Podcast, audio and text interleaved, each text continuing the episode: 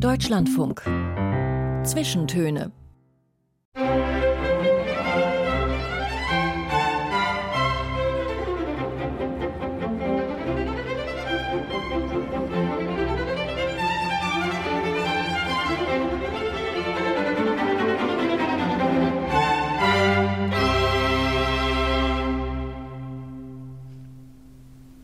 Herzlich willkommen zu den Zwischentönen. Ich bin Marietta Schwarz und mein Gast heute ist ein Mann, der seit vielen Jahrzehnten einer Profession nachgeht, die mehrere Bezeichnungen hat. Illusionsmaler, Wildlife Artist, Kunstfelsenspezialist.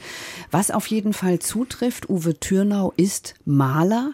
Er malt teilweise extrem großformatig. Ganze Säle hat er ausgemalt in naturhistorischen Museen, Wände in zoologischen Gärten, Hintergründe von Dioramen, Filmsettings, Jagdmessen, Tiere, Pflanzen, Landschaften, naturalistisch wie Fotografien. Wir werden in den kommenden anderthalb Stunden erfahren, wie es dazu kam und wie sich dieses Arbeitsumfeld im Laufe der Jahrzehnte vielleicht auch verändert hat. Denn Uwe Türnau ist inzwischen im Rentenalter und unsere Vorstellungen von Natur und Landschaft die haben sich natürlich auch gewandelt. Herzlich willkommen, Uwe Türnau, hier im Deutschlandfunk. Ja, hallo, guten Tag. Sie sind gestern von einer Ihrer vielen Reisen zurückgekehrt, waren, glaube ich, in Südafrika. War das eine berufliche Reise oder reines Vergnügen? Vergnügen und ein bisschen Beruf, das mische ich immer. Also so oft, es hört sich an, zufälligerweise, dass es gerade so passt. Ich bin wirklich heute früh angekommen, ohne Koffer, das muss ich auch noch, äh, ja, ja, ist hängen geblieben irgendwo. Aber ich war jetzt drei Wochen da unten und habe das vermischt, Beruf und Privat. Mhm, was haben Sie gemacht? Also mich hat eingeladen ein uralter Freund von mir, der ist 70 geworden, uralt ist übertrieben, aber ein alter Freund. Und dann haben wir eine Tour in zwei Nationalparks gemacht. Krüger Nationalpark wahrscheinlich? Nee, das wäre zu weit weg gewesen. Das ist der Ado Elefanten Nationalpark und Tsitsikama Nationalpark. Aber ich habe einfach noch mal so ein paar Aufnahmen gemacht für mich, Vorlagen zu haben für das nächste Projekt, was ich mache. Okay. Was für Aufnahmen sind das? Ja, das sind so spezielle Felsstrukturen, Felsformationen. Gerne mache ich auch so Aufnahmen von Totbäumen. Das sind so Bäume, die abgestorben sind. Die benutzen wir oft mal in zoologischen Gärten, wenn wir die nachbauen für die Dekoration in zoologischen Gärten, ja, in, in Gehegen. Okay. Das heißt, Tiere haben Sie gar nicht so viel fotografiert? Mittlerweile ist es ja wirklich so. Früher habe ich sie auch fotografiert, aber heute findet man ja alles, ne? Äh, überall. Früher hatte ich auch aus Büchern mir äh, Vorlagen gesucht und als ich privat dann unterwegs war, auch gerne selber fotografiert. Aber das äh, haben wir diesmal nicht gemacht. Mhm.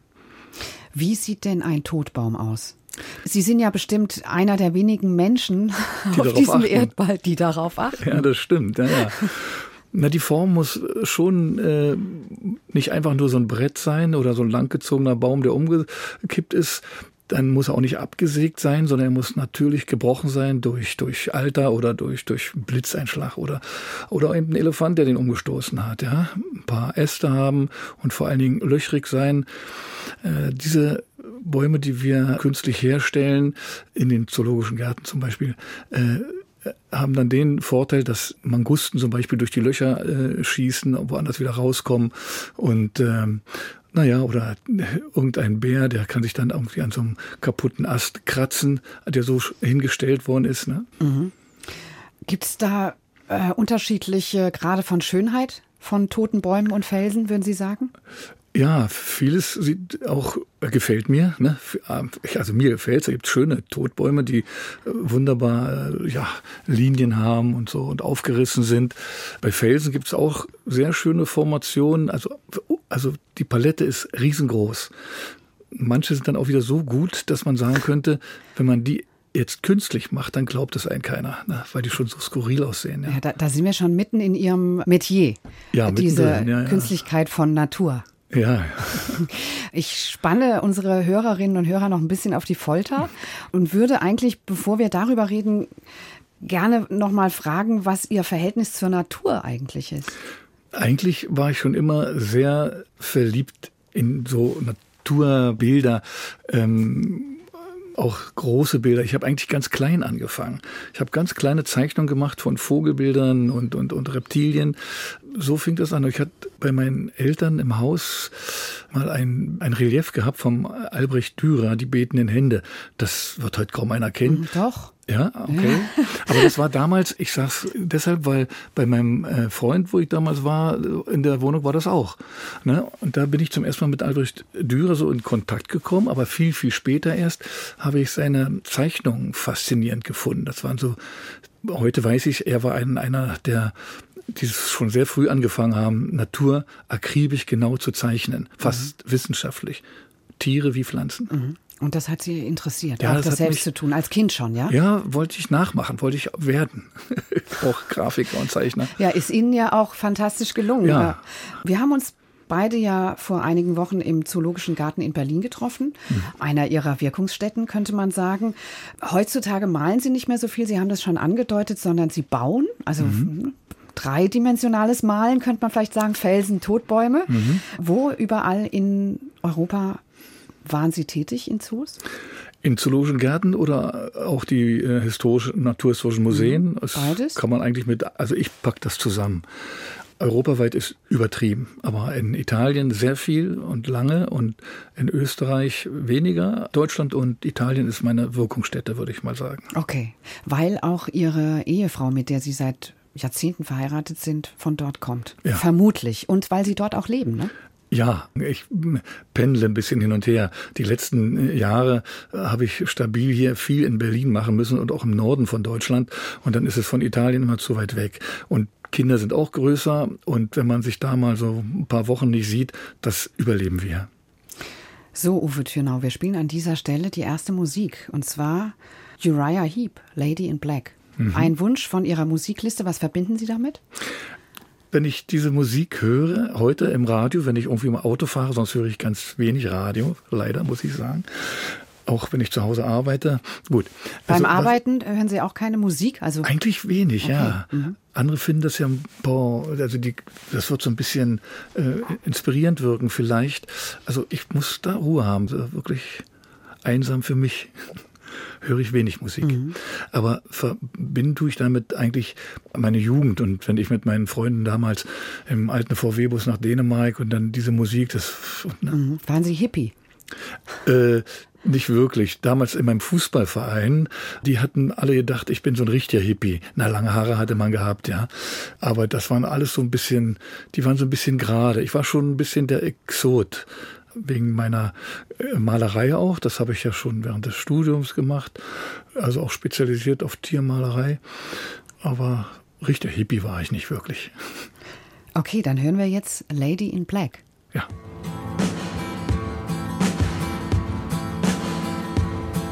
She came to me one morning, one lonely Sunday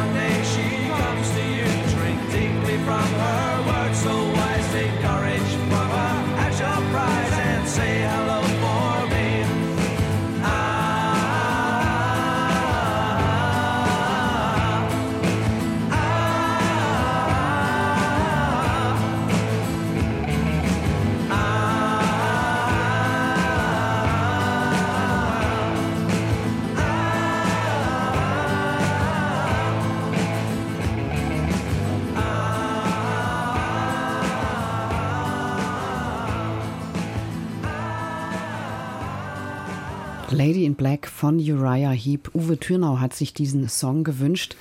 Und äh, Sie haben jetzt gerade, während die Musik lief, gesagt, ja, das mit dem Hippie, irgendwie habe ich gesagt, das war ich nicht, aber eigentlich war ich das für die anderen doch. Ne? naja. Also ja.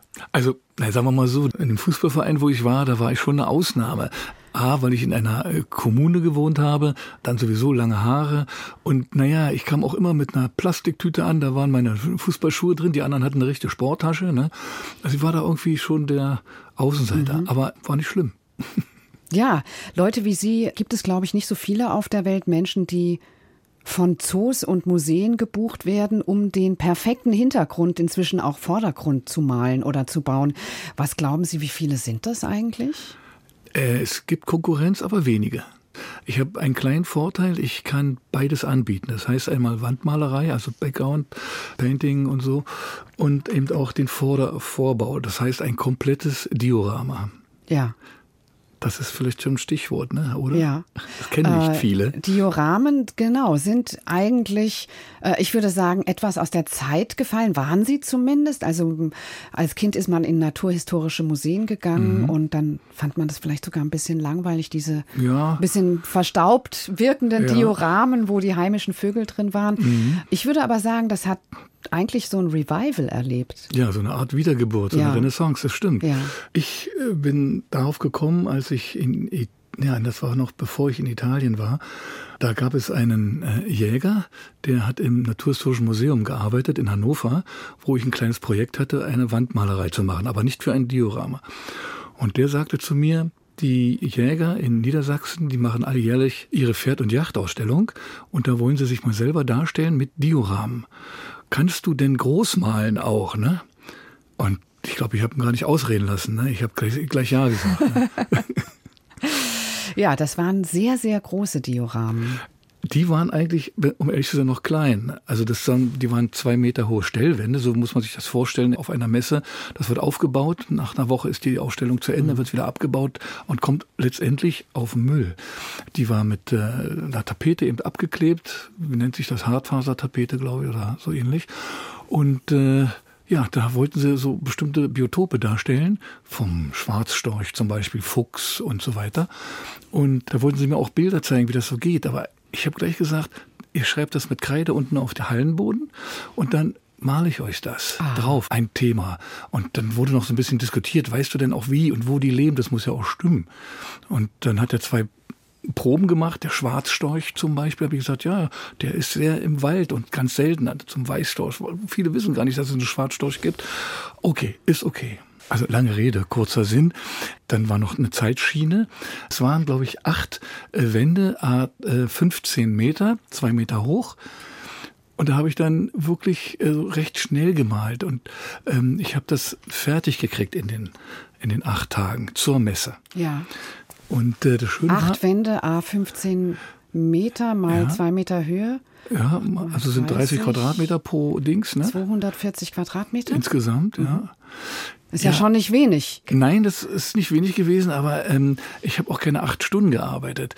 Aber ich hatte so diese. Sie diese, haben rund um die Uhr gearbeitet, vermutlich. Ungefähr. Ich hatte so einen Toyota-Bus gehabt, da konnte ich drin schlafen.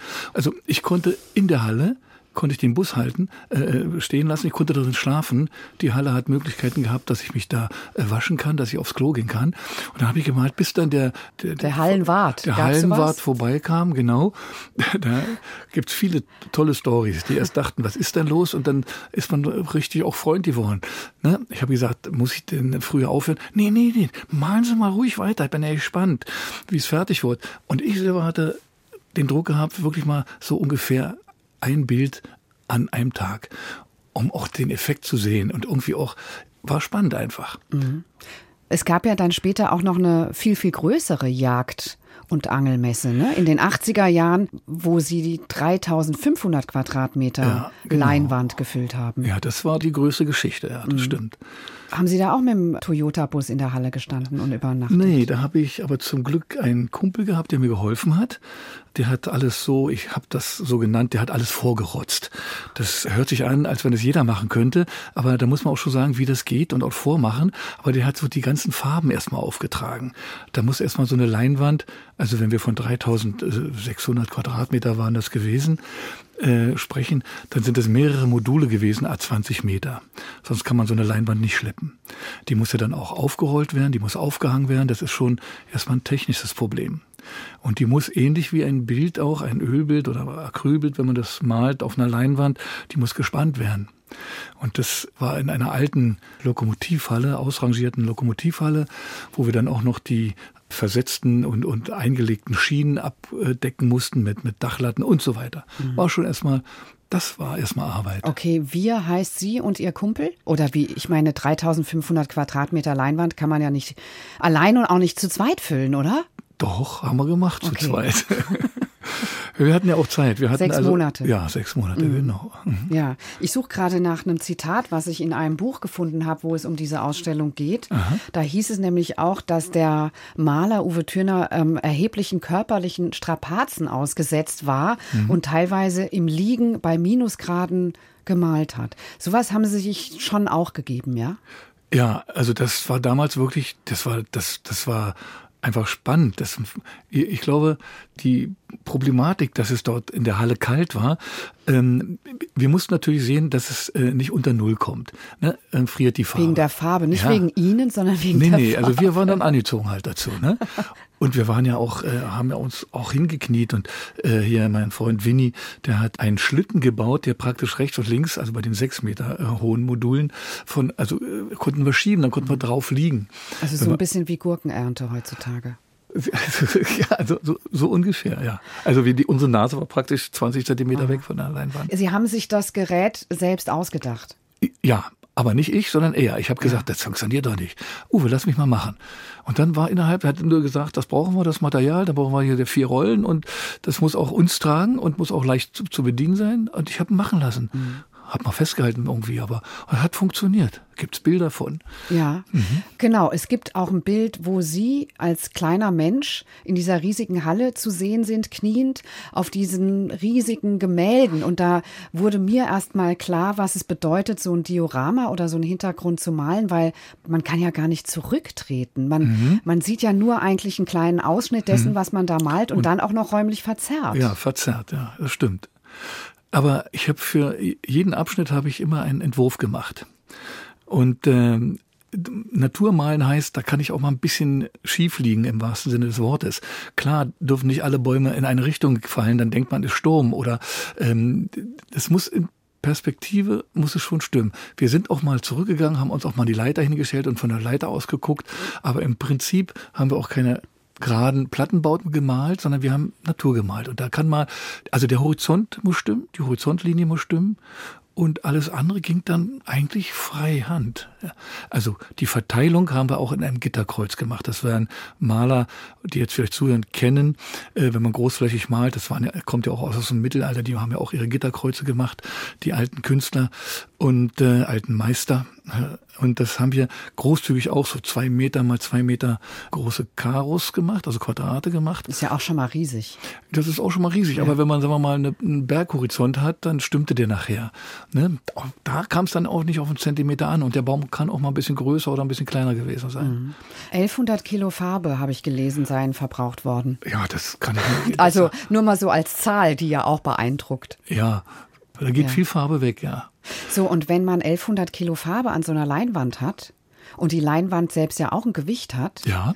die muss ja dann irgendwie auch äh, sozusagen aufgebaut werden ja. und hat dann ein enormes Eigengewicht. Das ist wahrscheinlich auch schon eine Herausforderung, das dann überhaupt diesen Hintergrund zu platzieren, oder? Ja, also man brauchte schon ein paar Leute dazu, um das hochzukriegen, die Leinwand dann, die auf dem Boden war, die wir aufgerollt haben. Es hat aber auch wieder einen Vorteil gehabt. Wir haben nämlich zuerst immer die Leinwände aufgerollt. Das hat natürlich auch, wenn die acht Meter, zehn Meter, sechs Meter hoch waren, Platz eingenommen. Später habe ich äh, festgestellt, wie sagt man so schön, äh, Learning by Doing, wir können die auch, wenn sie bemalt ist, ruhig zusammenknautschen. Und die Farbe, ohne dass die Farbe bricht. Ohne, genau. Und vor allen Dingen, wenn Falten drin waren, die waren ja auch dann drin, die sind dann wie so nasse Wäsche, wenn man die aufhängt, die sind dann durch das Gewicht, haben die sich selber ausgehangen. Mhm. Also man hat wirklich keine Falten gesehen. Und im ähm, Hängen konnten Sie nicht malen, weil die Farbe dann runtertropft? Oder weshalb Ach, das ist ein so physikalisches Gesetz. Die ersten Schichten sind ja immer, also ich, das waren eigentlich große Aquarelle. Wir haben zum Beispiel die Himmel, die wurden von allen immer erzählt, die sehen ja toll aus. Das war mit das Schnellste mit einer Gartenspritze Ton in Ton haben wir das gemacht, ja. Gewässert vorher. Aber durch diese Fläche hatten wir auch die Möglichkeit, dann gehen wir da weiter. Oder wir bleiben mehr unten und gehen nach oben.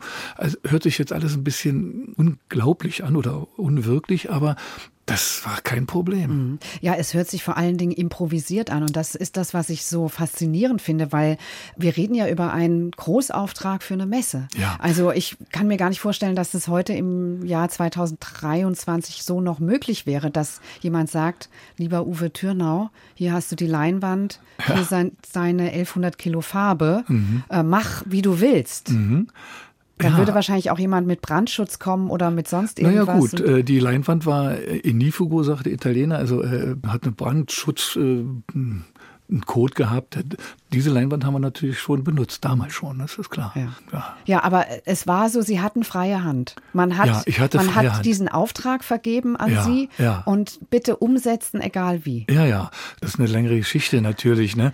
Aber der Auftraggeber, das war die Landesjägerschaft für die ich die Kleinbilder angemalt habe, klein jetzt mal in Anführungsstriche, diese 2x15, ähm, die haben dann mal gesagt zu mir, also heute müsste das ausgeschrieben werden, ist völlig klar. Aber die äh, hatten einfach nur gesagt, sag, traust du dir noch größer? Ne? Ich sage, ja, du, wir machen eine Weltausstellung hier. Die Jäger und Fischer, die wollen sich darstellen und da haben wir drei große Hallen in Nürnberg und insgesamt sind es eben äh, 3600 Quadratmeter. Und auch da, glaube ich, äh, habe ich sofort Hurra gebrüllt, mhm. ja. Ne? Ja. Bei dieser Weltausstellung mhm. gab es ja unterschiedlichste Abbildungen von so Naturszenarien, also Schwarzwald, ja, so deutsches Mittelgebirge, Alpenlandschaft. Aber ich habe auch gesehen, Wattenmeer zum Beispiel, das hatte so was durchaus Dramatisches. Also vielleicht ist es meine Projektion auf diese Zeit auch, mhm. aber vielleicht steckte da auch so was von nicht Weltuntergang, aber so Umweltverschmutzung, keine Ahnung was drin. Also so diese Gewitterstimmung über dem Wattenmeer Meer und diese Möwen auf diesen Bildern, das hatte für mich durchaus was jetzt nicht romantisches, kein mhm. romantisches Bild von Natur. Das Thema war schon gegeben. Das Thema war Biotoplandschaften, also möglichst noch unberührte Landschaften von der Nordsee bis zu den Alpen.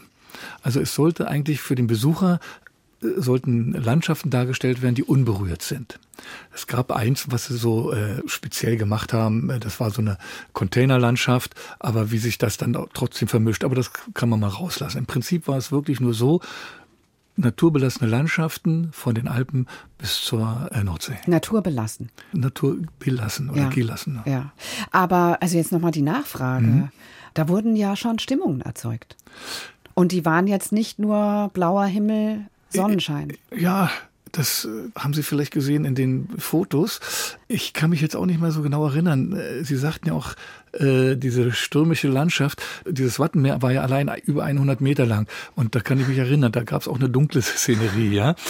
Aber ähm, eigentlich ähm, hatte ich eher das Gefühl, ich male da wirklich nur Landschaft jetzt hin, so wie der Besucher sich das auch wünschen würde. Denn es gab ja nicht nur dieses Diorama, dieses Großdiorama, sondern es gab ja, das, das war die Sonderausstellung. Es gab in anderen Hallen noch eben auch diese ganzen Bezüge zum Umweltschutz und wie das Aussehen, also Flussbegradigung, ne, das Meandern der Flüsse geht weg. Dadurch eben auch diese Kette, halt das eine Wasseramsel zum Beispiel, die ist ja auch sehr wassergebunden, weil sie eben das äh, Wasser taucht, um sich Nahrung zu holen.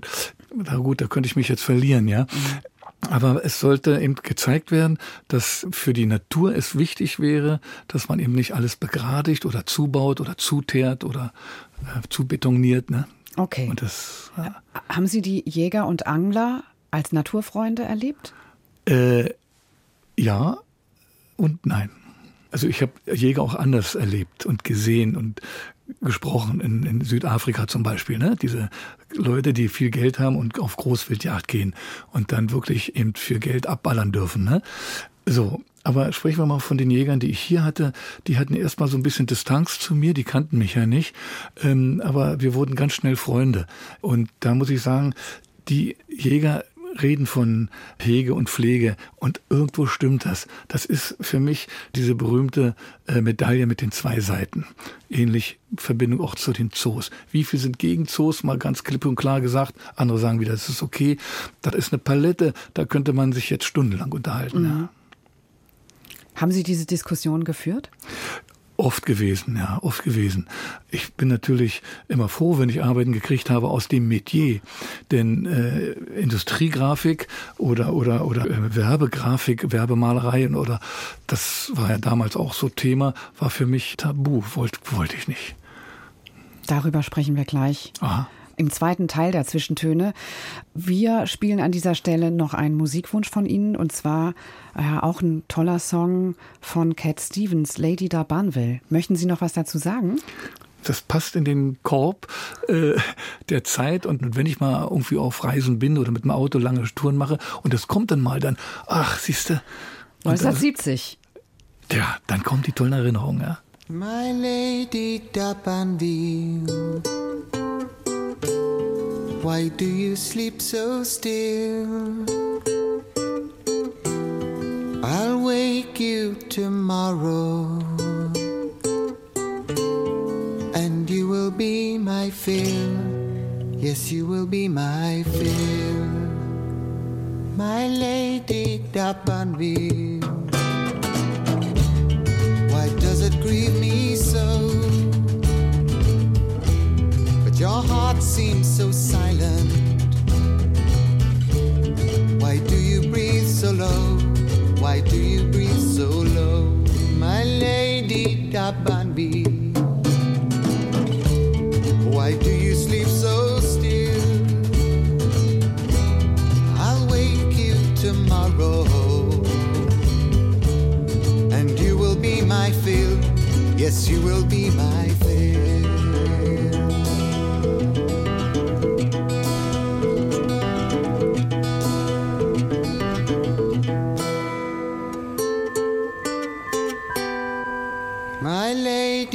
Dabanville. You look so cold tonight. Your lips feel like winter. Your skin has turned to white. Your skin has turned to white. My lady Dabanville.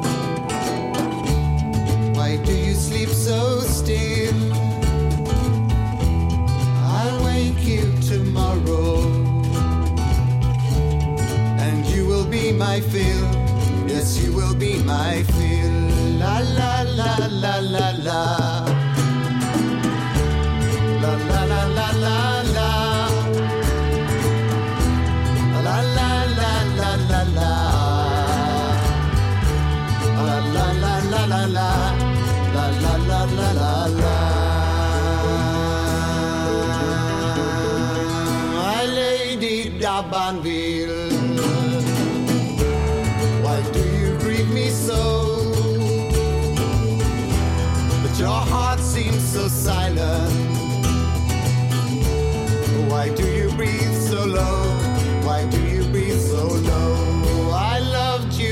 lady.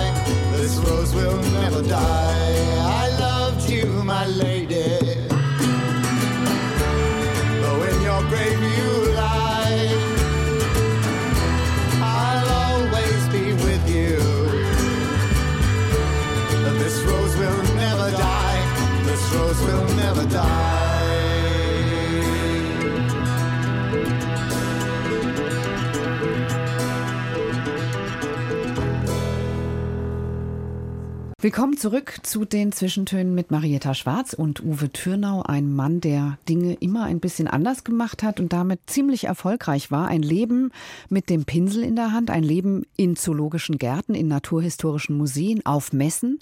Darüber haben wir ja auch schon gesprochen, auf Jagd- und Angelmessen und ein Leben auch in der Natur.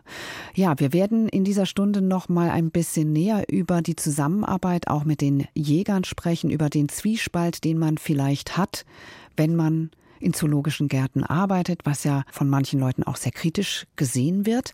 Aber zum Einstieg in diesen zweiten Teil der Zwischentöne spielen wir erstmal Musik und zwar Bullfrog Blues von Kenneth Heat.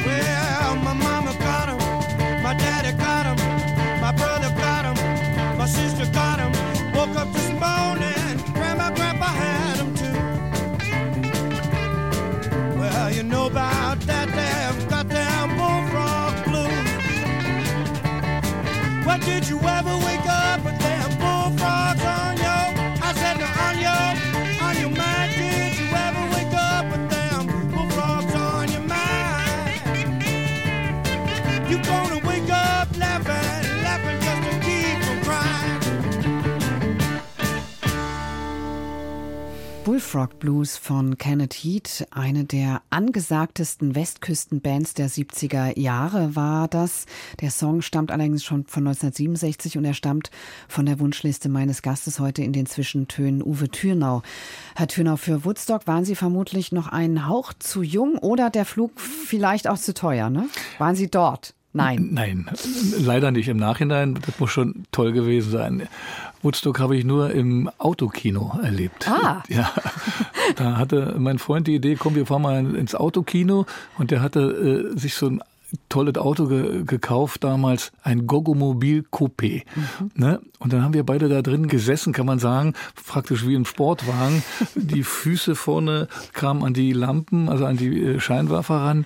Und da haben wir uns Woodstock da angeguckt. Und das Ganze war wo? In Berlin? In Berlin war Mhm. das, ja, ja. Sie sind in Berlin-Mariendorf aufgewachsen. Ja. Berlin-Mariendorf für Leute, die nicht aus Berlin sind, ist halt nicht Kreuzberg, ist halt nicht Neukölln, sondern so ein bisschen Stadtrandlage, kann man ja. sagen. Ne? Damals sowieso noch. Mhm. Und Sie sind mit vier Geschwistern in so einem Angestellten-Elternhaus aufgewachsen. Ja, ganz einfach. Das war so eine Sozialbauwohnung. Ich glaube, was waren das? Drei Zimmer. Also Schlafzimmer, Wohnzimmer und Kinderzimmer. Und da waren dann zwei Stockbetten, also übereinander die beiden. Ne? Tolle Jugend gehabt, muss ich sagen. Tolle Kindheit gehabt, ja. Bisschen spartanisch nach heutigem Verhältnis, aber trotzdem. Und wir hatten den Volkspark Mariendorf vor der Haustür. Das war, Ihre Natur. das war damals unser Urwald, ne? Ja. Was haben Sie da gefunden? Ach, alles. Was haben wir gefunden? Wir haben zum Beispiel äh, so richtig äh, so Wissenschaftler so gespielt, aber nicht so richtig bewusst Forscher gespielt. Ja, wir wussten zum Beispiel, welcher Vogel welches Nest baut und wo die sind. Und dann gab es da auch mal eine Zeit lang Ratten, die praktisch immer die Vogelnester geplündert haben. Ne? Zumindest haben wir erstmal alles katalogisiert. Wir wussten also, also richtig aufgeschrieben, auch, wo ist jetzt der Rohrsänger oder ein Also oder andere. aus Ihnen hätte auch ein Ornithologe werden können. Ja, Vielleicht. Ja, das war so auch so mein, mein Trip, weil in der Schule, also in der Grundschule, war ich immer der beste Zeichner. Ja, und d- dann, wenn man im Biologieunterricht dann irgendwas war, hieß es immer, Uwe, komm mal, mach mal. Und dann gab es mal das Thema, äh, zeichnet vom Biologielehrer, zeichnet mal die Tiere, die, äh, die ihr kennt, die ihr kennt und ihr bei euch habt da irgendwo. Und das habe ich mir gedacht, das ist mein Thema. Ne? Und das ist aber für mich eine, ganz wichtige Sache gewesen für meine weitere Zukunft, weil das schon angesprochen wurde mit Ornitholo- Ornithologe. Ich habe das gezeichnet und so schön wie möglich, so viel wie möglich da reingesteckt. Dann kam er auch, guckt auch so rüber und sagt, ah, schön, was ist denn das für ein Vogel? Ne? Ja, wusste ich nicht, wie der heißt. Ja? Und das war der Punkt, wo es für mich wichtig war, zu wissen, also, Dann wurde es ernst. Ja, und ich habe auch eine Vier gekriegt. Ne? Okay, also nicht nur zeichnen können, sondern Ja, auch wissen, sondern auch was wissen, man tut. ja. Aha. Ja. Haben denn Ihre Eltern für Sie einen Beruf vorgesehen oder gab es da so Wünsche oder Vorgaben? Na, eigentlich Die nicht. wahrscheinlich nicht Künstler hießen oder Hippie? Nee, eigentlich nicht, aber irgendwie hatten sie immer so Vertrauen. Sie haben dann ab 1970 Grafikdesign studiert an der HDK, also Mhm. die heißt heute UDK, Universität der Künste in Berlin. Und dann waren Sie in diesem Umfeld anscheinend auch irgendwie anders, also Ja. hatten andere Interessen. Ich war eigentlich ein Einzelgänger, ja. Also Tiere malen und zeichnen, äh, das hat kein anderer gemacht. Da war alles äh, irgendwie, die waren irgendwie anders. Ich hatte guten, guten Kontakt mit denen, so kein Thema. Aber ich war da eine Ausnahme. Ja, ich versuche mir das vorzustellen. Also ich selbst habe ja auch was Angewandtes studiert und weiß, wie einem da auch der Kopf gewaschen wird und wie man da ästhetisch auch geprägt wird. Also wenn ich mir jetzt überlege, Olympische Spiele in München 1972, Design Otel Eicher, das war so State of the Art, absolut minimalistisch. Und dann kommen Sie mit Ihrem Naturalismus. Ja. Also das waren Welten. Das waren Welten, ja. Damals gab's noch so, so gebogene, geschwungene Holzbilder. Das war modern.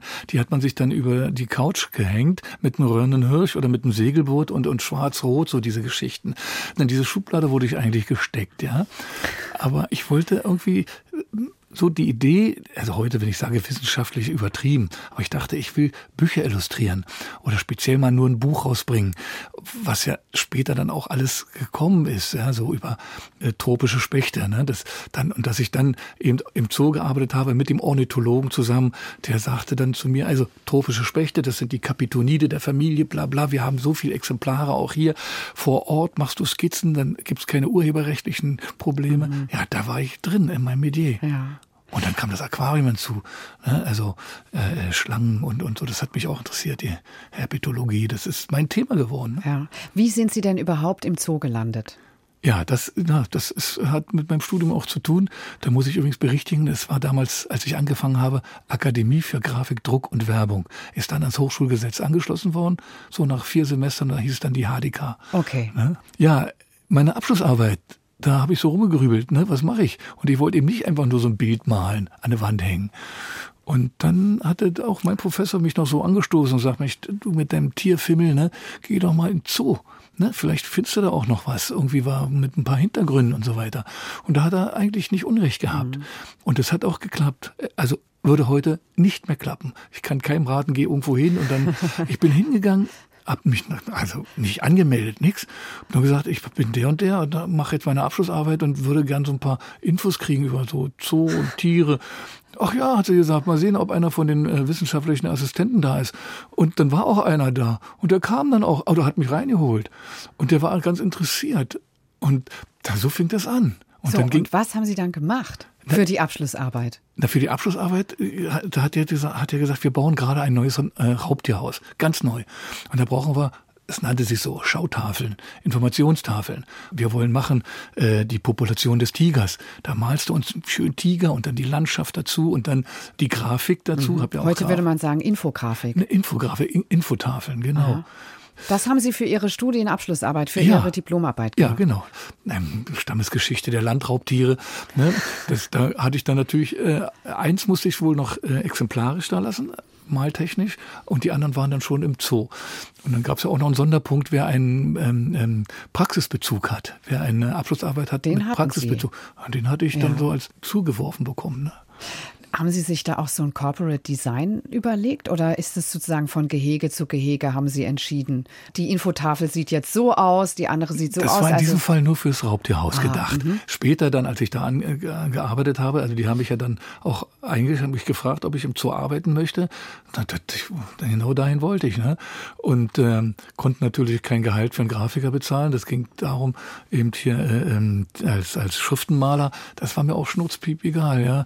Also, Schriftenmaler heißt Schriftenmaler der Beruf. hieß das. Sie waren da ein Schriftenmaler. Ich war da als Schriftmaler. ja, Aber und hab- Sie haben im Prinzip, nachdem Sie Ihr Studium abgeschlossen haben, eine Anstellung am Zoo bekommen, ja? Ja, als Schriftmaler. Und ich muss sagen, ich hatte, ähm, ich denke mal so gefühlt nach einem Monat hatte ich alle Freiheiten. Ich habe natürlich das gemacht, was gemacht werden muss. Das hat mich der Tierflieger äh, angerufen oder äh, gesagt, pass auf, ähm, das Jungtier ist geboren, ne? Jetzt musst du nur noch das Datum eintragen. Ah, das waren diese so fertige Schilder, Schilder. kennt man noch Ja, vom das Zoo. War, ja, das war Ihre Tätigkeit das war meine offizielle Tätigkeit. Okay, Nachwuchs. Nachwuchs, ja, genau, Nachwuchs. Das heißt, Sie haben da eher geschrieben als gezeichnet. Ja, Oder haben Sie ich- Tiere ich- auch ich- gemalt da in dieser Also in, dreijährigen in diesen ersten vier Wochen nicht. Da musste ich erst mal gucken. Und dann ging es ja gleich weiter. Ähm, dann sollte eine Schautafel gemacht werden für eine andere Geschichte, weil sie das so gut fand für diesen, also die, die das so gut fand. Ich sage einfach, die haben das ja hingehangen. Und dann meinten sie, wir bräuchten für dies Gehege auch noch was, für das Gehege auch noch was. Wir wollen auch ein paar Sachen in draußen in irgendwelchen Parks hinstellen. Ne, zum Beispiel war im, im Park Rehberge war mal eine riesige Schautafel von einem Todbaum übrigens, der so halb umgeknickt war und da lag so ein Bär drauf. Mal was anderes sehen. Das haben die einfach da hingestellt. So, an- dann unten natürlich Zoo Berlin. Und dann gab es nachher im Flughafen Tegel eine Hinterglasmalerei. Das sind alles Sachen, die ich dann da machen konnte und schon sehr schnell. Und dann das heißt, Sie haben sich Ihr Betätigungsfeld im Prinzip selbst aufgebaut.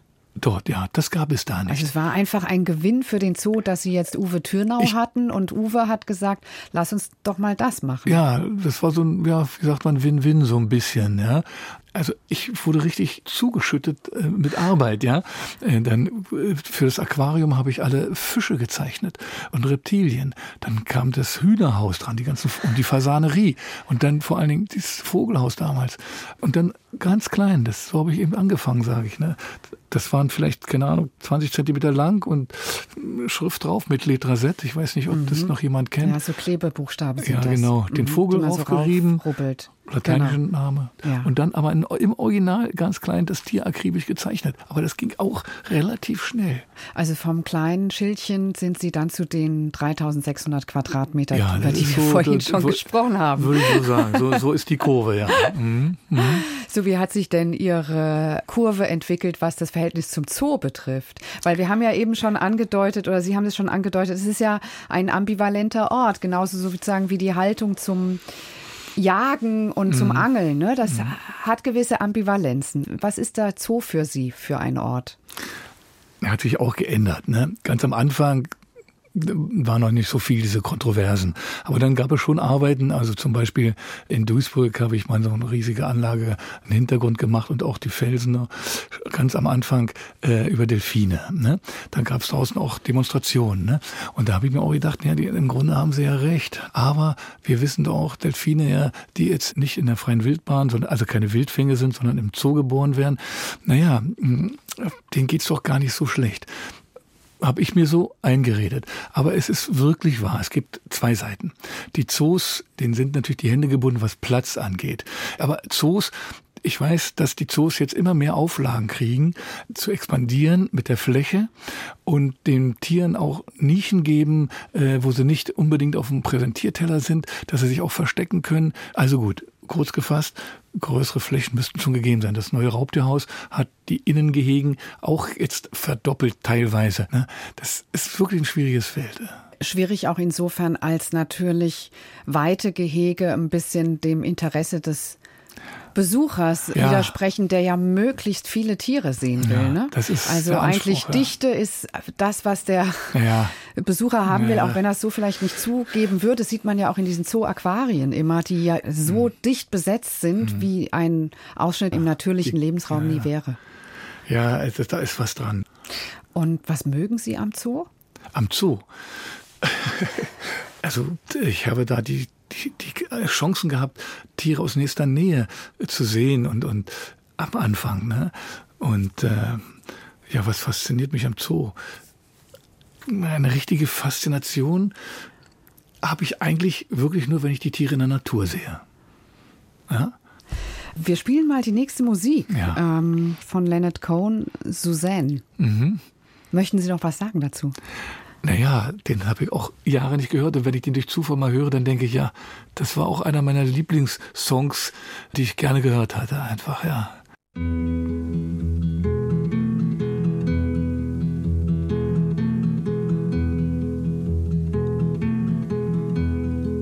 Suzanne takes you down to her place near the river. You can hear the boats go by. Can spend the night beside her, and you know that she's half crazy, but that's why you wanna be there. And she feeds you tea and oranges that come all the way from China. And just when you mean to tell her that you have no love to give her, then she gets you on her wavelength and she lets the river answer that you've always been her lover. And you want to travel with her, and you want to travel blind, and you know that she will trust you, for you've touched her perfect body with your mind.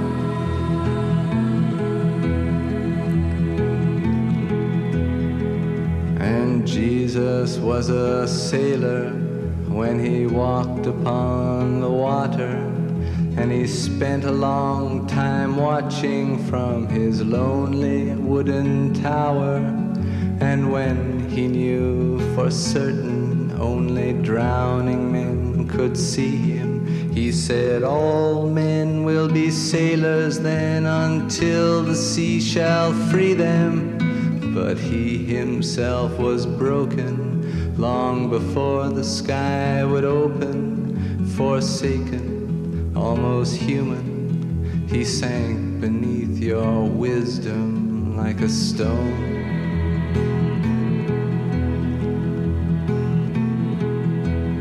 And you want to travel with him, and you want to travel blind, and you trust him, for he's touched your perfect body with his mind.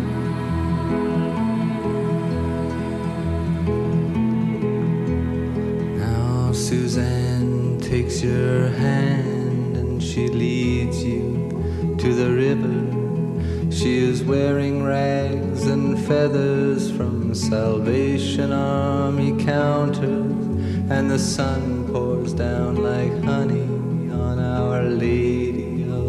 harbor, and she shows you where to look among the garbage and the flowers. There are heroes in the seaweed, there are children in the morning, they are leaning out for love. They will lean that way forever while Suzanne holds the mirror.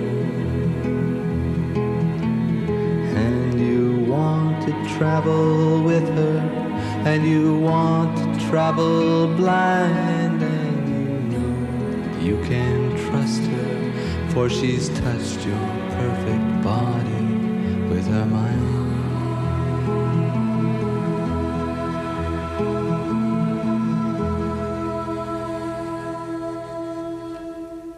Suzanne von Leonard Cohen gewünscht hat sich, dass der Dioramenmaler Uwe Thürnau, der heute zu Gast hier in den Zwischentönen ist, Uwe Thürnau, wo stammen eigentlich die Vorbilder oder ich sag mal vielleicht korrekter die Vorlagen für ihre Dioramen her? Also alles, was mit äh, Afrika zu tun hat, da habe ich vieles mir selber angeguckt, Skizzen gemacht, Fotos gemacht und die dann auch manipuliert. Ne? Also sagen wir mal, der besprochene Todbaum schon kommt dann vor einen Felsen. Der ein Felsen war aber ganz woanders. Ja, und ansonsten, ähm, ja, das digitale Leben, also über den Computer mache ich gar nichts. Aber für mich gab es ja sehr viele sehr, äh, Bücher, wo ich also auch Tiere und auch die Landschaft studieren konnte, ja, wie die aussieht. Weil ich war äh, nie im, in Asien, ich war auch nicht in Amerika. Also ich kenne keinen Urwald wirklich. Wäre wär mal schön, aber ich glaube, dass ich das nicht mehr mache. Also dieses berühmte Afrika-Fieber hat er mich äh, erwischt und ähm, fing an in Ostafrika mit dem Tsavo-Nationalpark und dann eben den, äh, das südliche Afrika mit Namibia, Botswana äh, für mich wie ein einziger Nationalpark bis zu den Victoria Falls. Wie sind Sie denn da gereist? Immer so individuell oder mit Freunden, mit dem Jeep, mit dem ähm, Zelt auf dem Dach oder? Ja, ja, immer Selbstfahrer. Meine allerschönste Reise war wirklich 2014, eigentlich die letzte, also nicht die jetzt, aber die vorletzte. Da sind mein Freund und ich äh, mit einem gemieteten Toyota Pickup und oben zwei Zelte drauf. Und da sind wir 8000 Kilometer in zwei Monaten gefahren. Angefangen in Kapstadt, hoch nach Namibia, rüber nach Botswana über den Transfrontärpark bis hin zum Okavango-Delta und dann die Wasserfälle Victoria Falls und dann über den Caprivi-Zipfel zurück. Also Leute, die schon mal da waren, die kennen die Route. Weil Sie am Anfang gesagt haben, das ist immer so eine Mischung aus Beruf und Privatvergnügen.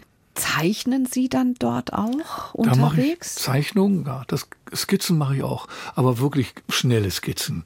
Tiere skizzieren in freier Wildbahn habe ich nie richtig probiert, höchstens im Zoo dann mal, wenn ich da vor der Vogelvoliere stand oder das schon. Aber in freier Wildbahn ist es eher so Landschaftsmotive, die Verteilung so ein bisschen, die riesigen Savannen und dann im Hintergrund diese Akazienbäume. Und da, wenn ich jetzt so Diorama mach, gemacht habe, wie hier im Raubtierhaus in Berlin, also ich also war auch in Algerien gewesen, haben wir eine Wüstendurchfahrt gemacht als junge Leute.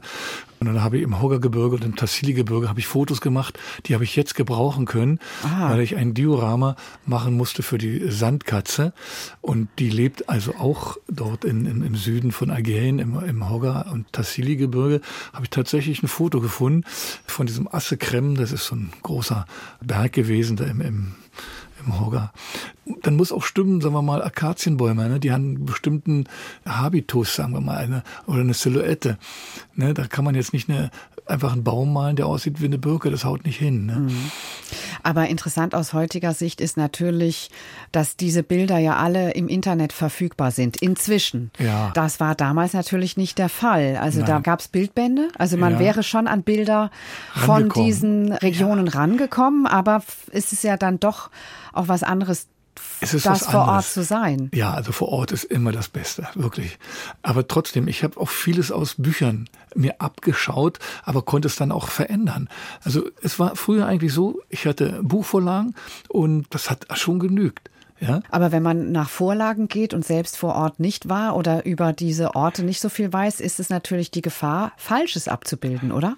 Naja, äh, zum Glück war ja immer der Text dazu. Da habe ich schon aufgepasst. Also das muss stimmen, da muss man das schon, sich schon genau angucken. Es gibt ja dieses berühmte Beispiel von Albrecht Dürer. Da wollte ich jetzt so ein bisschen drauf hinleiten, der ja sein Nashorn gezeichnet hat, ohne dieses Tier jemals gesehen zu haben.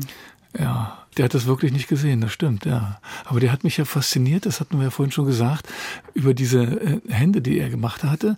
Und später äh, habe ich ja äh, also gelesen darüber, dass er schon, er war, war ja so um 1500, also dass der zu der Zeit, als die meisten Maler und Künstler ja Landschaften und Porträts gemacht haben, hat der schon ganz akribisch äh, Pflanzen, Blumen, Halme und Tiere, Käfer, ganz naturgetreu gezeichnet. Da war er eigentlich schon noch ein, ein Sonderling.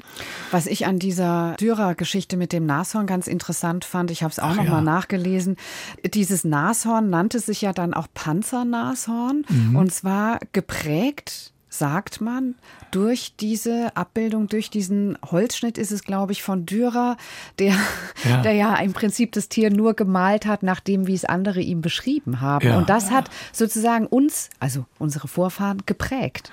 Eine Ja. Abbildung, die nicht ganz richtig ist. Ja, sagen wir mal, diese Form, es sieht ja so aus durch diese großen, schweren Hautfalten, hat es ja, wenn, wenn er läuft, äh, sieht es ja so aus, als wenn ein, ein Ritter wirklich läuft und sein Schultergerüst ist es ja, was er, nee, die Rüstung hatte, genau, oder auch äh, das Brustschild, das ist ja auch beweglich gewesen und deshalb haben die wohl das Tier so genannt.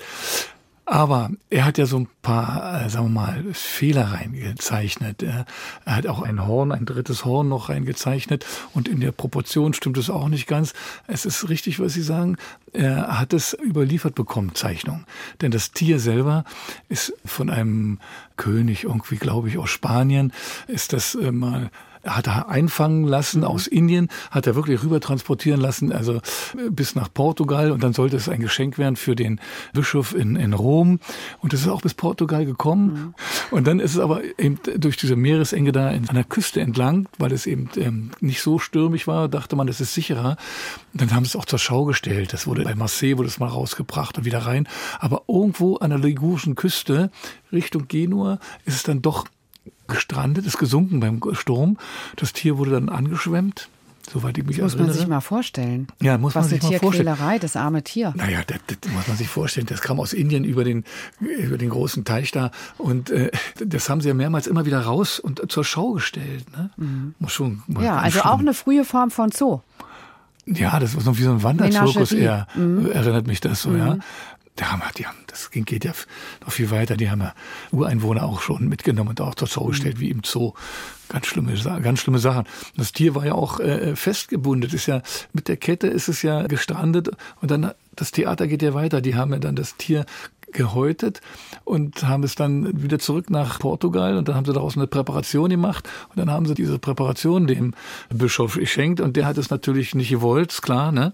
Und heute rätseln noch die Wissenschaftler, das muss irgendwo in den Katakomben unten in Rom, muss das irgendwo, vermuten sie, dass es da irgendwo vielleicht versteckt geblieben ist, ne? Das Nashorn von Albrecht Dürer und die Präparation. Und damit sind wir ja dann wirklich bei den ausgestopften Tieren in den Dioramen. Gleich mehr dazu, aber erstmal Credence Clearwater Revival mit Green River.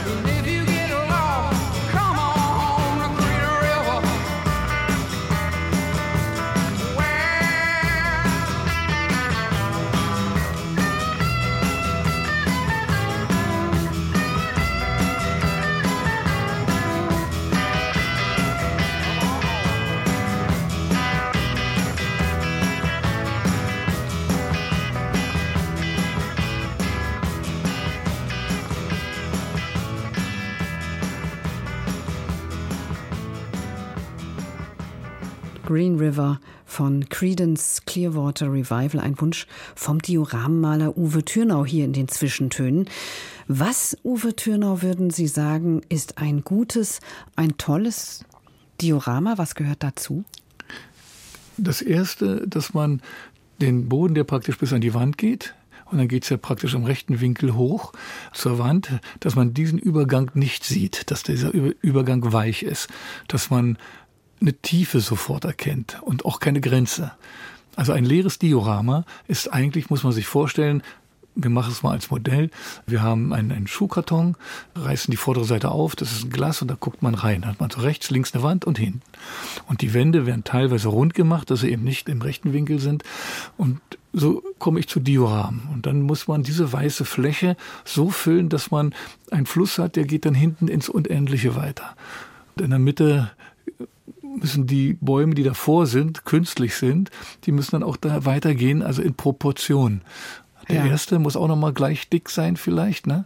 Und dann werden die anderen kleiner. Und wenn das richtig gut dargestellt wird und auch natürlich dargestellt wird, also nicht abstrakt oder irgendwie, das, also es soll ja dargestellt werden, wo die Tiere leben ne? und auch die Pflanzen. Ne? Mhm. Das heißt, insofern ist dieser Begriff der Illusionsmalerei nicht ganz falsch, weil mhm. Sie versuchen, die Illusion zu erzeugen, dass der Mensch nicht in eine Box guckt, sondern mhm. in die Weite. Ja, zum Beispiel bei den Zoos wird es auch oft so gemacht, dass der Besucher mit eingebracht wird, indem man dieses Diorama oder den Boden auch rauszieht. Dass es rausgeht, dann äh, hat man das Gefühl, dass der Besucher oder man gibt, soll ihm das Gefühl geben, er steht Er ist schon drin. im Gehege drin. Ja, ja. Und es gibt dann auch kein Gitter, es gibt dann eben eine Glasscheibe. Und bei den Museen, das war, haben wir eins gebaut in Genua, da geht der Besucher durch einen Glastunnel. Das ist ein Raum, also es hieß da praktisch äh, Una Savana in Una Sala. Und in dieser Raum war also 10 Meter mal 10, 40 äh, Meter auf 8 Meter hoch. Und von der einen Seite kam man rein und in der anderen ging man raus und man ging durch eine Glaskugel. Und rechts und links war das gebaut. Da hat man das Gefühl, man geht durch diese Wanne. Das heißt, im Prinzip wird die Illusion erzeugt, dass ich in der Natur bin. Das ist ja. ja auch so eine Bewegung im Zoo, eine Entwicklung werden Sie sich ja sicher auch noch äh, dran erinnern, in den 70er, 80er Jahren hat man ja quasi in Käfige geguckt, häufig. Nicht ja. mehr, also es gab auch schon Gehege, aber gerade so diese Innengehege mhm. waren ja das war ja noch der Panther hinter ja. den Gitterstäben, ne? Also so, Käfig, das ist eigentlich nicht mehr da. Immer weniger, ja, gibt es immer noch, ja. Also Käfig ist allein schon der Begriff, äh, ist ja schon, ne, Vogelkäfig ist ja auch ein Vogel für mich, der Klassiker der Freiheit, so, der fliegt. Ein Vogel im Käfig ist schon schlimm. Ne? Aber erklären Sie doch nochmal, was ja. der Unterschied ist zwischen einem Diorama in mhm. einem naturhistorischen Museum und einem Diorama, davon sprechen Sie ja auch, wenn Sie im Zoo arbeiten. Also da sind natürlich lebendige Tiere in, der, in dem einen Diorama und in dem anderen sind sie ausgestopft. Mhm. Aber Sie als Gestalter, mhm. wie agieren Sie da an? Wie, wie, Na, was müssen, unterscheidet das? Wir müssen ja baulich schon aufpassen. Ne? Also wenn wir einen künstlichen Felsen bauen zum Beispiel oder einen künstlichen Baum, das ist jetzt optisch gedacht und vielleicht auch für das Tier mal eine gute Liegefläche. Aber was ganz wichtig ist, es gibt Tiere wie Bären oder wie Affen. Wenn die irgendwo was Hohles hören, ob es jetzt ein Baum ist oder ein, irgendwas anderes, dann ist dahinter was. Meistens ist das hohl, dann ist vielleicht sind Insekten dahinter oder es ist ein Honig dahinter, dann wird geklopft, also muss man verfüllen. Nehmen wir das Beispiel jetzt im Berliner Zoo. Wir haben es verfüllt mit Hartschaum in den Gehegen, weil ganz einfach das Gewicht zu hoch, zu viel wäre. Ja, dann würde das alles absacken. Da unter ist noch ein Keller. Und so eine Geschichte, da muss man aufpassen. Und Elefanten, ne, die haben eine gewisse Aufpralllast. Da sagt schon der Architekt, da muss so und so viel, ne, zehn Tonnen muss man rechnen. Da rennt zwar keiner hin, aber man muss ja mal rechnen, dass er vielleicht doch mit einem sich auseinandersetzt und dann stoßen die dagegen. Also baulich muss man aufpassen.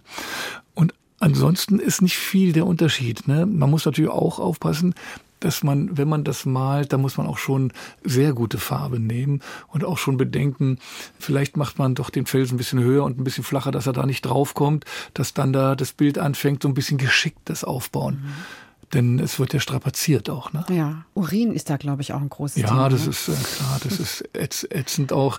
Da ist kein Kraut gegen gewachsen. Das ist wahrscheinlich jetzt gerade für viele, die das hören, sehr desillusionierend, dass, ja, weiß ich nicht, jeder zweite Felsen oder vielleicht fast jeder Felsen, den sie im Zoo heutzutage sehen, nicht mehr Natürlich ist er mit Kunstharz verfüllt, aber wahnsinnig echt aussieht, dank Ihnen zum Beispiel und anderen Menschen, die das so hinkriegen. Es gibt im, also für uns, für die Berliner jetzt hier im Raubtierhaus, das ist ja vor 40 Jahren oder 50 Jahren neu gebaut worden. Jetzt ist es restauriert worden, ne? also entkernt und vieles neu. Und da haben wir zum Beispiel die Außenfassade ist immer noch Naturstein. Wie die das damals gemacht haben, auch toll, ja. Das ist äh, stabil gebaut, das hat man herkriegen. Das ist, glaube ich, aus dem Elbsandsteingebirge ist das, das Material gekommen. Jetzt mussten wir jetzt sind Auflagen gewesen, dass die in der Freianlage mindestens zwei Höhlen noch kriegen, um sich auch ähm, praktisch gegen Wetter und gegen Sonne um sich schützen und auch zurückziehen können. Und die haben wir jetzt künstlich gebaut. Und da war dann eben die Aufgabe, so naturgetreu die Vorlage hat man ja vor Augen gehabt, also kann man nicht viel falsch machen, zu bauen. Ne?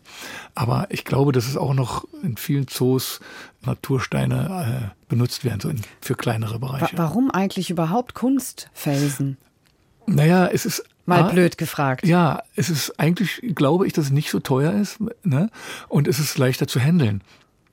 Sie müssen ja mal die Felsblöcke erstmal, die müssen sie handeln und wir können bauen, wie wir wollen. Sie, ja? Sie bauen dem Tier seinen Raum. Dem Menschen, muss man vielleicht auch sagen, den Tierraum. ja, auch, Also da ja. gibt's ja teilweise auch Fußbodenheizungen für das Raubtier, damit es, habe ich mal gehört, damit es sich an der richtigen Stelle niederlässt, damit der Ja, Besucher es- das auch sehen kann und so weiter. ist- Es gibt zum Beispiel äh, Bodenheizung. Ne? Jedes Tier, ob es auch der Eisbär ist, der mag es warm, glaube ich, weil die legen sich auch da drauf.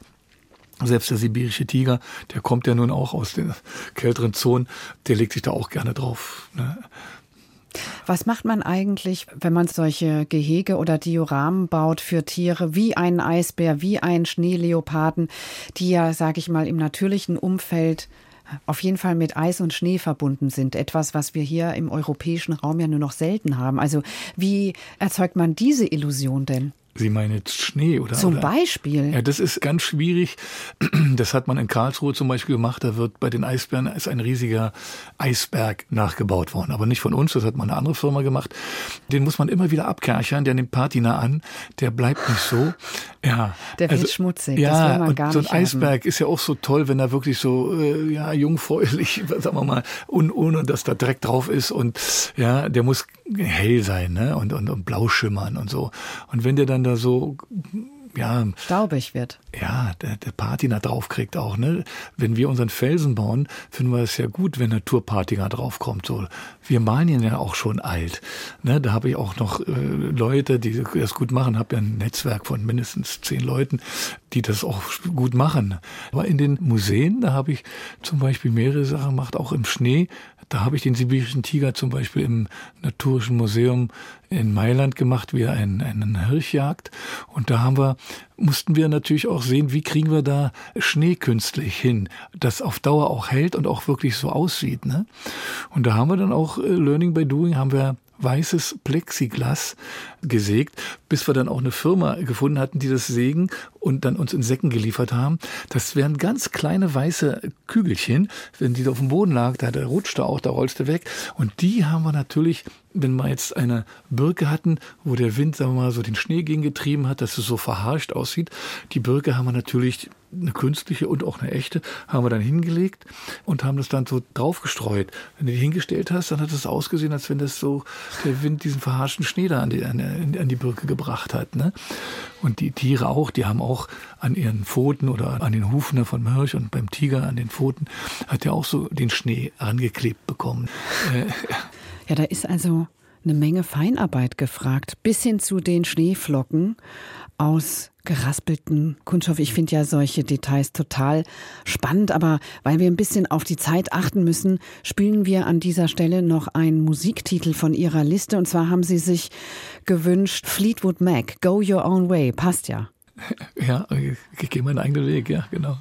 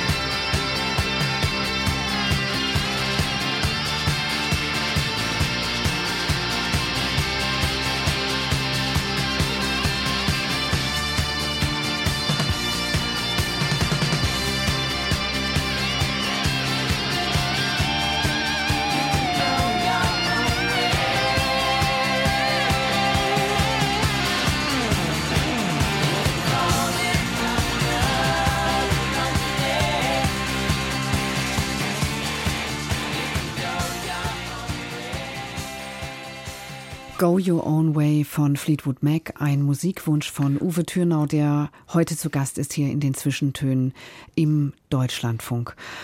Herr Thürnau, wenn man Ihnen so zuhört, finde ich faszinierend, dass Ihnen alles so gelungen ist. So, Sie sind so das Idealbild eines äh, Freelancers, würde ich sagen, dessen Berufsweg anscheinend immer so geflutscht ist. Gab es auch Krisen? Also gab es auch Momente, wo Sie dachten, ich weiß jetzt nicht, wie es weitergeht? Na, eigentlich nicht. Wahnsinn. Ja, ich glaube, dass ich viel Glück hatte auch, denke ich mal. Dieses Schneeballsystem, zum Beispiel mit den Jägern da in Hannover angefangen, der war nun zufälligerweise Jäger und die haben dann auch diese Ausstellung gemacht und danach war dann diese große Ausstellung. Also es war immer dann auch Mundpropaganda und immer auch so das meiste rausholen, ja. Hier nicht mal schnell was machen und Ja. Geld verdienen. Ich meine, gut, Geld verdienen gehört dazu. Also ich habe immer bei den Jägern damals in Niedersachsen immer ganz tolle Kritiken gekriegt und war dann nicht mehr der Künstler und Außenseiter, sondern bin in die äh, Jägerhütte eingeladen und dann habe ich da zusammen mit denen da Gulasch gegessen während der Bauzeiten, ne? weil die mussten ja dann auch äh, da ihre Sachen aufbauen und habe auch immer so, ja, bei der Weltausstellung gab es ja auch von renommierten Fachzeitschriften und so weiter gab es auch gute Kritiken. Ne? Ja, Herr Thürnau, vier Jahrzehnte Dioramenbau. Wir haben darüber gesprochen in zoologischen Gärten, in Messen und in Museen. Sie haben mir in unserem Vorgespräch aber auch von einer lustigen Wiederbegegnung erzählt, und zwar mit Roland. Ach, diese Geschichte, ja, die ist ja beinahe schon weg gewesen. Jetzt muss ich nur so lachen. Ja, das stimmt, aber okay. Nee, jetzt, ähm, ich erinnere mich, ja. Äh, als kleiner Junge im, im Zoo mit meinen Eltern spazieren gegangen und so weiter, da gab's den Roland, das war ein Seeelefant. Und das war immer toll anzusehen, wie der gefüttert wurde, weil der sein Rückgrat so gebogen hatte. Und irgendwie war das so, so ein Zugpferd, auch musste man sich mal anschauen zum Roland. Ne? Und der ist irgendwann mal gestorben, das hatte ich gehört von meinen Eltern, guck mal, der ist gestorben oder hör mal, der ist gestorben. Und äh, ach, traurig. Und aber gut, als kleiner Junge, dann ging es weg, aber wieder in den Zoo gegangen. Und dann sind wir da vorbeigegangen, da war er natürlich nicht mehr drin. Aber da war noch die Tafel, eine Tafel, eine Schautafel, wo diese ganzen Objekte, äh, die man bei der Sezierung äh, aus dem Magen geholt hat, woran auch gestorben ist, äh, zu sehen. Ne? Das fing dann mit der Brille an, über Taschenmesser, Spielzeug, der ist dann kaputt gegangen. Aber die Geschichte ist ja die, oder die eigentliche Geschichte, in Mailand, als ich da gearbeitet habe, die zehn Jahre, Wo Sie auch hunderte Quadratmeter Wand bemalt haben im Naturhistorischen Museum. das sind äh, über 60 Dioramen, da kommt auch was zusammen. Aber da war ich hauptsächlich für die äh, Wandmalerei und alles andere ist dann äh, von auch Zoologen, also Biologen und von den Leuten aus dem Museum gemacht worden, aber immer Hand in Hand. Ne? Ja, aber das äh, Kuriose ist, dass ich in einem in der ersten Etage, wo die Tiere, die in diese äh, Dioramen kommen sollten, da war eine große Glasvitrine und da war original dieser Roland zu sehen, aber als Präparat.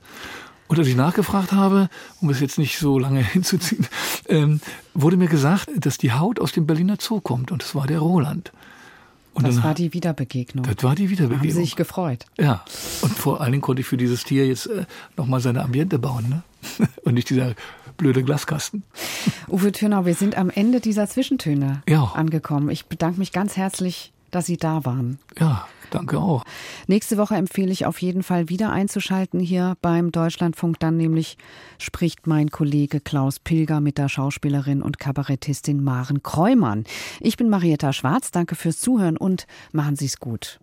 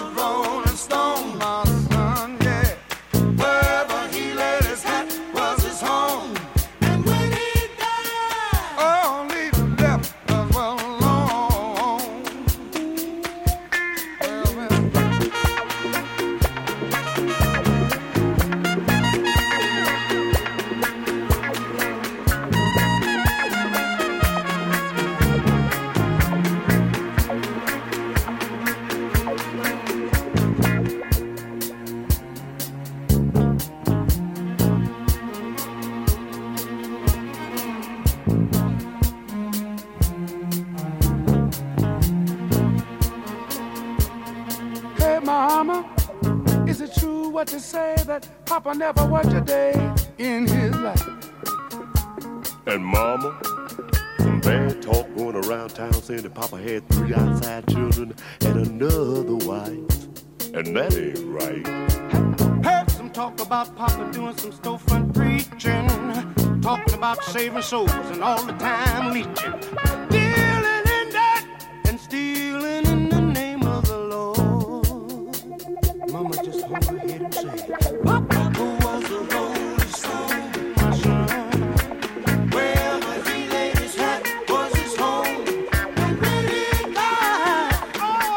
left.